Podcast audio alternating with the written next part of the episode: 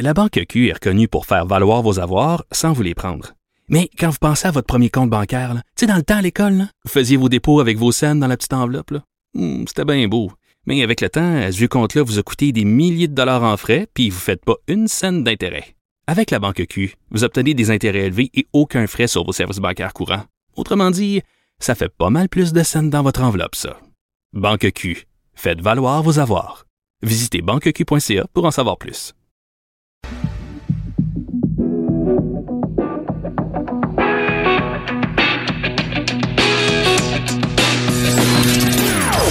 Des opinions bien à elle. Sophie Durocher. Son franc-parler ne laisse personne indifférent. On n'est pas obligé d'être d'accord. Bonjour. Alors, c'est Lise Ravary qui vous accompagne aujourd'hui. Euh, on n'est pas obligé d'être d'accord. C'est quand même un beau concept, n'est-ce pas? Et euh, je suis bien d'accord avec Sophie que c'est mieux de pas travailler quand on déménage. Alors, c'est pour ça que je suis là aujourd'hui, elle déménage. Donc, si vous voulez réagir à nos euh, à, nos invités, à des commentaires, euh, même au mien, si vous le voulez, vous pouvez nous écrire par courriel à studio à Robas, Cube Radio, Cube, hein, c'est QUB, et aussi par téléphone et texto 187 Cube QUB Radio. Et voilà, nous saurons ce que vous pensez. Euh, avant de vous présenter euh, mon invité euh, qui est ici avec moi en studio, je veux juste euh, faire une petite euh, montée de... On n'est pas supposé dire ça de montée de lait, mais je vais en faire une pareille, OK? Bon. Même si je suis intolérante au lactose, je vais vous faire une montée de lait. J'écoutais tantôt Julius Gray, l'avocat euh, droit de l'homme euh, très connu, euh, euh, qui ne rate pas un Kodak euh, quand il envoie un passer devant lui, euh, faire son son laïus sur il faut il faut ne pas respecter la loi le projet de loi 21 quand ça sera voté, désobéissance civile, appui les commissions scolaires anglophones qui veulent faire ça, les l'association des municipalités de banlieue qui veulent faire la même chose. Et euh, monsieur Gray veut même se rendre à l'ONU à New York pour aller euh, plaider la cause euh, des travailleurs du gouvernement en position d'autorité qui pourraient porter des signes religieux parce que dans le fond, c'est tout ça, euh, pour aller dire que c'est euh, vraiment... J'ai tout entendu cette semaine. J'ai même entendu quelqu'un qui disait que c'est un crime contre l'humanité. Alors, comme on dit, on se calme. Et Monsieur Gray, euh, avant d'aller à l'ONU, si jamais vous écoutez ceci, je vous dirais... Le Conseil des droits de l'homme de l'ONU a très mauvaise presse parce que à l'intérieur, il y a des endroits aussi peu défenseurs des droits de l'homme que la Chine, l'Arabie saoudite, l'Iran, Cuba et ainsi de suite. Alors, avant d'aller se plaindre à l'ONU, personnellement, je ferais mes devoirs un peu parce que c'est pas vraiment nécessairement euh, des compagnons avec qui on va être euh, vu pour défendre les droits de l'homme. Il fallait que je le dise, c'est sorti. Bon, OK, fini. Maintenant, je suis vraiment de bonne humeur parce que je reçois un monsieur que je ne connaissais pas qui s'appelle euh, Jacques Beaulieu, qui est un communicateur scientifique. Il est blogueur au Huffington, Huffington Post. Il a, vous avez écrit 36 livres. Sur différents sujets de santé, oui, dont deux sur le système de santé du Québec, oui. Ah là là. Bon, alors autrement dit, on peut présumer que vous connaissez ça. Un peu, oui. ben, ça rend encore plus intéressant le propos de, de votre texte dans le Huffington Post parce que je l'ai lu et je me suis dit, non mais il y a de l'espoir au Québec pour le système de santé et euh, même de l'optimisme plus que de l'espoir. Vous, Monsieur Beaulieu, semblez très optimiste, surtout à cause peut-être de Madame McCann. Ben, en fait, euh, de tous les systèmes de santé que j'ai pu étudier à travers le monde, regarder et évoluer à travers le monde, je pense qu'ici, c'est celui qui a eu le plus de réformes. Mais on réformait pour toujours tomber dans le même dans, dans la même Ah Oui, chose. c'est ça, on réforme, mais on revient toujours à la même C'est place. ça, on change les, les régies régionales pour des agences de santé, puis les agences de santé pour des CIS, CIUS, etc. Alors finalement, on, on change, on revient toujours au même point. Par contre, dans le discours de Mme euh, McCann, euh, le ton a changé.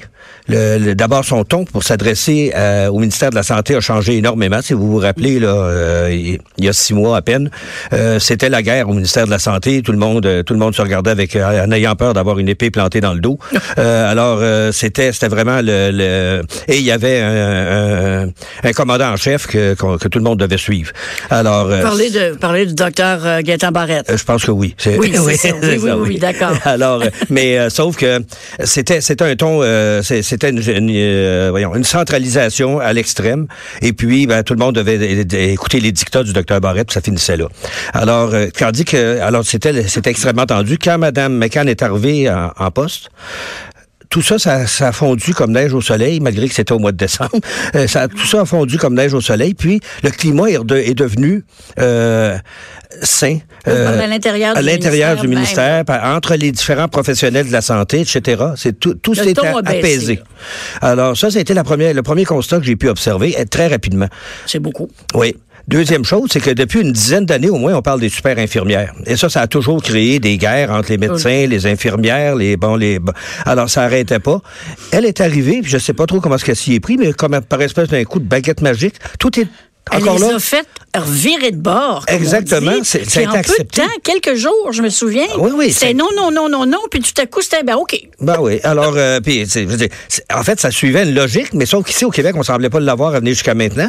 Parce que partout en Ontario, dans les autres provinces canadiennes, aux États-Unis, les super infirmières existent, puis ils font un très bon travail. Je, je, je, je sais que vous avez une, troisième, euh, une autre, euh, une autre section, mais je vais juste vous arrêter une minute pour vous demander quelque chose.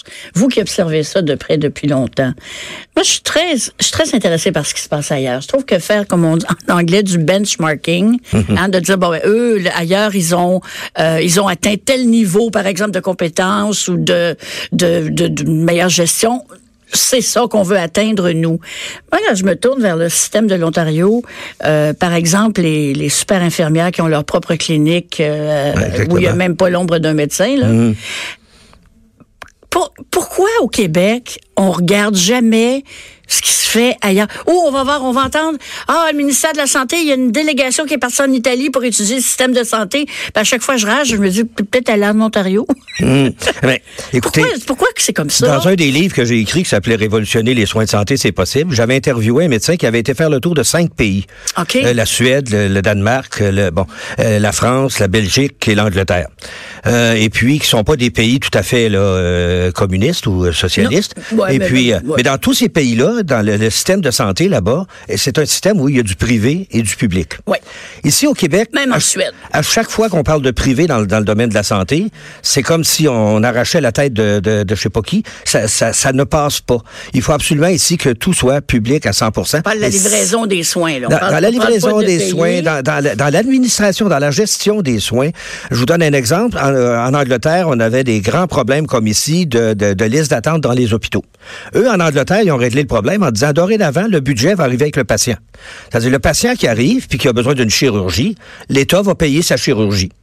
Alors, l'hôpital qui donne le meilleur service puis qui, qui fait le plus de chirurgie. le plus d'argent. Exactement. Tandis qu'ici, on est encore au budget hôpital par hôpital. Alors, dans ce cas-là, c'est l'inverse qui se produit. Le moins vous faites de chirurgie, le mieux c'est payant parce que vous êtes obligé de payer. Ça, ça occasionne des frais de faire des chirurgies. Et c'est pour ça que les, salles de, chirurgie ferment tôt. Alors, le euh, paiement à l'acte, c'est une des choses qui. Euh, le, le, paiement à l'activité, comme, on parle mm. pour les, hôpitaux, c'est une des choses ici, dont on parle ici depuis une dizaine d'années, qui s'est jamais fait. Alors, Madame Marois parlait de ça même. Elle, elle voulait que l'argent suive le patient. Exactement, comme ça se fait en éducation. alors, euh, ça vous avez raison. Alors, euh, mais sauf que ici, on a tellement peur du privé en santé que c'est le spectre et euh, je ne sais pas pourquoi on, on, est arrivé à ça, mais c'est une peur. Peut-être qu'on se rappelle à cause de notre, notre, notre, devise. On se souvient du temps où on n'avait pas d'assurance maladie, puis que ça coûtait une fortune pour se faire soigner. Mais ça fait 60 ans de ça. alors, il faut, en revenir à un moment donné. Il y en a des provinces où c'est vraiment le, le privé en Alberta, par exemple, qui donne le service. C'est transparent. Le, en fait, le, le, patient le sait, mais ça change rien. Je veux dire, à la limite, peut-être un petit peu mieux. Au Nouveau-Brunswick, j'avais entendu une, une conférence de, de M. Laure, l'ancien premier, premier ministre du Nouveau-Brunswick. Là-bas, les systèmes d'urgence, les systèmes de- de- d'appel euh, 911, tout ça, c'est géré par le privé. Et ça fonctionne bien. Puis pourtant, là-bas, ils ont du territoire à couvrir. Ils ont pas, ils ont, il y a, les- il y a- il y a beaucoup de, de, de, de- de régions et beaucoup de, et puis ils réussissent quand même à aller chercher les gens, les amener à l'hôpital dans un temps, euh, et c'est géré par le public, puis c'est c'est parfait. Alors, disons que c'est une des, une des avenues, là. Mais je pense que ce gouvernement-là est ouvert. Je, me souviens, en campagne électorale, on parlait de décentraliser. C'est c'est le- c'est le- c'est le- c'est l'ABC du... Après euh, avoir centralisé à Ouais, extrême. ben, vous avez, il y, y a- il y a un bon côté à ça. C'est que quand on a centralisé, on est passé de 139 euh, conseils d'administration à 30 conseils d'administration, Ouais. une trentaine. Euh, moi, j'avais trouvé ça très bien de la part du docteur Barrette de partir ça. Mais sauf qu'on aurait, il aurait dû, après ça, donner à ces 30 euh, conseils d'administration, il aurait dû leur donner le pouvoir puis les, les, les, les, les budgets pour être décisionnels, pour devenir opérationnels. Alors, Là, ils mais lui- sont pas. Non, là, lui, ce qu'il a fait, c'est qu'il en a profité d'en avoir juste 30, puis on va tout se à Québec. Ah, c'est encore Québec qui va tout faire. Alors, d'autres, on n'a rien changé. Mais présentement, on a une structure en place où on a une trentaine de, de CIUS, 6, etc., là, qui pourraient, qui pourraient, là, très, très bien, parce que les besoins en santé ne sont pas les mêmes à Montréal, au, au ministère de la Santé, ne sont pas les mêmes à Montréal qu'à Gatineau ou qu'à Mont-Laurier. Alors, c'est, eux ont d'autres sortes de besoins qu'on a moins ici. Par exemple, le transport ambulancier, où ils ont des grandes distances à couvrir. Ouais. Ça, ici, on n'a pas ce problème-là. Mais par contre, nous, on a les problèmes d'itinérance, de, de, de toxicomanie qui sont beaucoup plus grands. Mm. Alors, si chacun avait son budget qui lui était donné, ben, il pourrait opé- euh, utiliser son budget aux fins de sa région, au, au bénéfice de sa région. Alors, euh, c'est, vers ça qu'on s'en que Mm. Peut-être j'espère aussi la crainte que, que les, les, les intervenants dépensent trop ou si on, Oh mon Dieu, peur, aujourd'hui... peur d'être, d'être euh, je, je sais pas, mais Aujourd'hui, avec tous les systèmes informatiques qu'on a, là, euh, je pense qu'on est capable de c'est vérifier les de dépenses. suivre.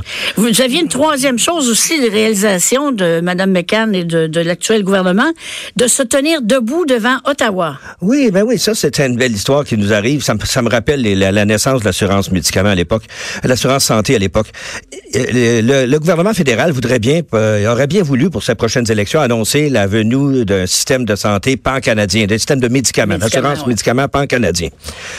Ah, il arrive qu'au Québec, on a notre système d'assurance médicaments. Euh, puis ça fonctionne là, depuis au mois, de, au mois de juin, ça faire 30 ans que ça fonctionne. Alors ça fonctionne très bien. là, mais- ça va ça va pas coûter moins cher là, parce que ça Ben, va plus, plus de pouvoir d'achat pour les... ah mon Dieu, ça, ils, nous- ils nous font, ils, nous- font tout, genre, tout le temps dire ça. C'est, vous savez, on paye le prix que, ça- que- que les choses valent un peu. Quand, quand je regardais le, le prix du médicament, c'est pas une chose qui est facile à, à- à- à établir. Parce que le même médicament qui se vend ici, se vend aussi aux États-Unis, se vend aussi en France, se vend aussi... Aux États- aux États-Unis, ça vend plus cher. les- C'est ça. Alors, ils, ils- ils sont obligés Ils d'adapter leur vont un prix. peu au marché, hein, de la Ben, capacité c'est de payer ça. Il y, a, il y a marché. ça aussi. Puis il y a la, la- la- la disponibilité. Par exemple, un médicament qui rentre aux États-Unis, ben, il, va, il, va, il va être disponible pour 300 millions de personnes, tandis qu'ici, c'est pour euh, 6 millions. Puis au Canada, pour 25 millions ou 30. Là. Alors, mais ça, ce que je veux dire, c'est que c'est pas facile à établir le prix du médicament. Ici, on est arrivé à un bon compromis. Je pense que, parce que le défaut de ces, de ces systèmes-là, c'est que quand c'est ultra centralisé, puis que c'est c'est étatisé, c'est que les médicaments, à ce moment-là, ne sont plus disponibles pour le, le- le- la, la quantité de médicaments devient de, moins en moins grand, de médicaments disponibles pour les patients devient de moins en moins grand. Alors, euh, donc, euh, le, le- autrement dit, ben, on le voit ici des fois, là, des, des gens qui s'en vont aux États-Unis pour recevoir un traitement contre le cancer parce que le médicament est disponible là-bas, mais il n'est pas pas ici. ici. Alors donc, c'est ça qui est le, c'est, c'est là où c'est dans cette ce- cette manœuvre là qu'on joue, euh, accepter tous les médicaments puis payer le gros prix ou euh, limiter puis euh, essayer de négocier avec les, compa- les compagnies pharmaceutiques. Les compagnies pharmaceutiques sont des gens d'affaires puis ils sont bien ouverts à négocier. Ils veulent Ils veulent en vendre, Ben autres. Ils veulent pas les Alors euh, c'est ça, tablette, hein? exactement. Ouais. Alors, je pense que dans ça aussi, le Madame McCann aurait pu dire, ben oui, bravo, on va, on va se mettre, on va se ranger du côté d'Ottawa. Mais Ottawa, faut avoir la, mé- la mémoire un peu plus longue parce que quand Ottawa euh, a, a- a démarré le système d'assurance santé au Canada, à ce moment-là, il donnait pour chacune des provinces qui embarquaient dans le système un dollar pour chaque dollar dépensé en province. Autrement dit, il payait 50% des frais du système partout à travers le Canada. Mais avec les années, ça a diminué. Je pense qu'on est rendu à peu près à 17% là, qu'Ottawa paye. Mais il continue à légiférer pareil, hein, parce que si on fait pas telle affaire, ben là, on va dire, oh, on va couper vos On va subventions. couper vos subventions. Alors, donc, on est, on est, alors, il faut faire attention, parce qu'Ottawa a cette tendance-là de centraliser. Écoute, ils ont toujours le gros bout du bâton. hein? Exactement. Puis là, c'est quand celui qui paye, ben souvent c'est celui qui a raison. Alors, si on laisse tout payer par Ottawa, ben on on n'aura plus un mot à dire là-dedans. Ça, ça, c'est très, très vrai. Mais vous, là, Jacques Beaulieu, là, vous, vous- je sens votre enthousiasme. On regarde ça, le système de santé. Souvent, les gens disent, mais c'est trop gros pour le réformer, c'est trop mal en point, c'est trop de monde, c'est trop d'argent. Comment on fait pour faire le ménage pour vrai? Ben, en fait, je pense qu'anciennement, on a toujours rêvé de trouver le sauveur. Hein, ça, c'était le docteur Couillard, ça a été le docteur Barrette, ça a été le docteur Rochon. On cherchait un sauveur tout le temps. Mais là, je pense qu'au lieu de regarder un sauveur, je pense que la, la, façon dont se prend Mme McCann pour, pour l'instant, a dit on va, on va interroger la base. On va se servir de la base. On va faire, on va se mettre tout le monde ensemble, la base, les, travailleurs de, la santé, mm. les gestionnaires et le gouvernement. On va se mettre ensemble pour refaire un nouveau système. Et ça, ça a des chances de fonctionner. Parce qu'on n'attend pas d'avoir le génie qui va tout nous apporter. On dit à tout le monde, vous allez avoir l'occasion de nous dire ce que vous voulez. Puis la base le système de santé, c'est le patient. Alors, si le patient peut, peut être euh, fait partie du système de santé, ça fait des années que je me bats pour ça. D'ailleurs, entre vous et moi, je sais pas si vous savez que le mot patient, ça, veut, ça vient pas du tout du mot patience. Ah, j'en doute pas une seconde, là. Parce que on, souvent, on fait des blagues là-dessus. C'est un patient. Oui, c'est un patient, il faut qu'il faut soit. Hein. Quand, euh, quand on est patient, on, peut faire appel à la patience. Quand on est gestionnaire, on peut faire appel à la patience des patients. Mais le mot patient en santé, ça vient du mot pathos en grec qui veut dire souffrant. Souffrant, ben oui. Alors, c'est celui qui souffre. Alors, ça, on peut pas faire appel à ça. On dit, ben, tu peux souffrir un peu plus longtemps. Non, on veut pas ça.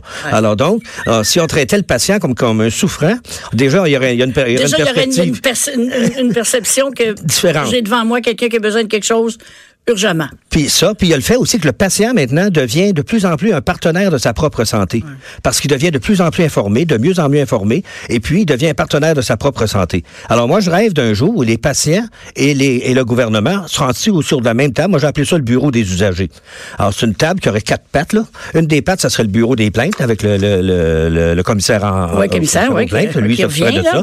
Il y aurait une autre patte qui serait toutes les tous les tous, les mouvements là de euh, euh, de protection des patients.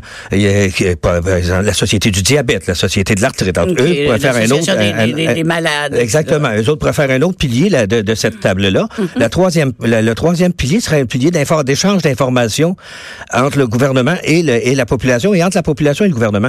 Ce que vous faites aujourd'hui, c'est ça que vous faites. Vous faites un échange d'informations entre les deux. Et ça, c'est très bien parce que au Québec, on souffre d'une autre chose, on appelle le manque de littératie en santé. C'est-à-dire que si la littératie en santé, on définit ça comme étant la capacité pour une personne de comprendre ce que son médecin lui dit. Alors souvent ici, on n'a pas cette capacité-là. Puis là, le gouvernement, avec son bureau des usagers, pourrait pourrait pallier à euh, ça, pallier à ça, puis donner plus d'informations aux mm. patients. Je vous donne un exemple. On a le dossier médical informatisé mm. Mm. qu'on a maintenant. Alors ce dossier-là, on reçoit dessus le calcium temps, on voit les, les résultats de nos affaires. Mais ça veut dire quoi? On ne sait pas. Alors donc, puis si on va fouiller sur Internet, ben là, on a toutes les, les Ouais, ouais. Le, tout, tout, ce qui est vrai et son contraire en même temps. Alors donc, euh, je pense que le, le, bureau des usagers, ce serait ces quatre piliers-là. Puis je pense que ça, ça pourrait faire une force qui ferait changer les choses. Euh, écoutez, euh, Jacques Beaulieu, vous, vous avez mis le soleil du printemps en moi. J'y crois. J'y crois. On peut réformer le système de santé. Chers auditeurs, vous rendez-vous compte? Alors là, on, va espérer. non, on va, on va s'atteler à, la, tâche aussi, parce que je pense. Oui, je pense que les citoyens ont un mot à dire. Il faut que le citoyen ait un mot à dire dans son ce qu'il veut, comment il veut. Ben oui. C'est lui. Absolument. si tout le monde est en pleine santé, on n'aura pas besoin du ministère de Santé. Oui, ça, ça, je pense que c'est pas demain la veille. Jacques Beaulieu, merci beaucoup d'être venu nous parler.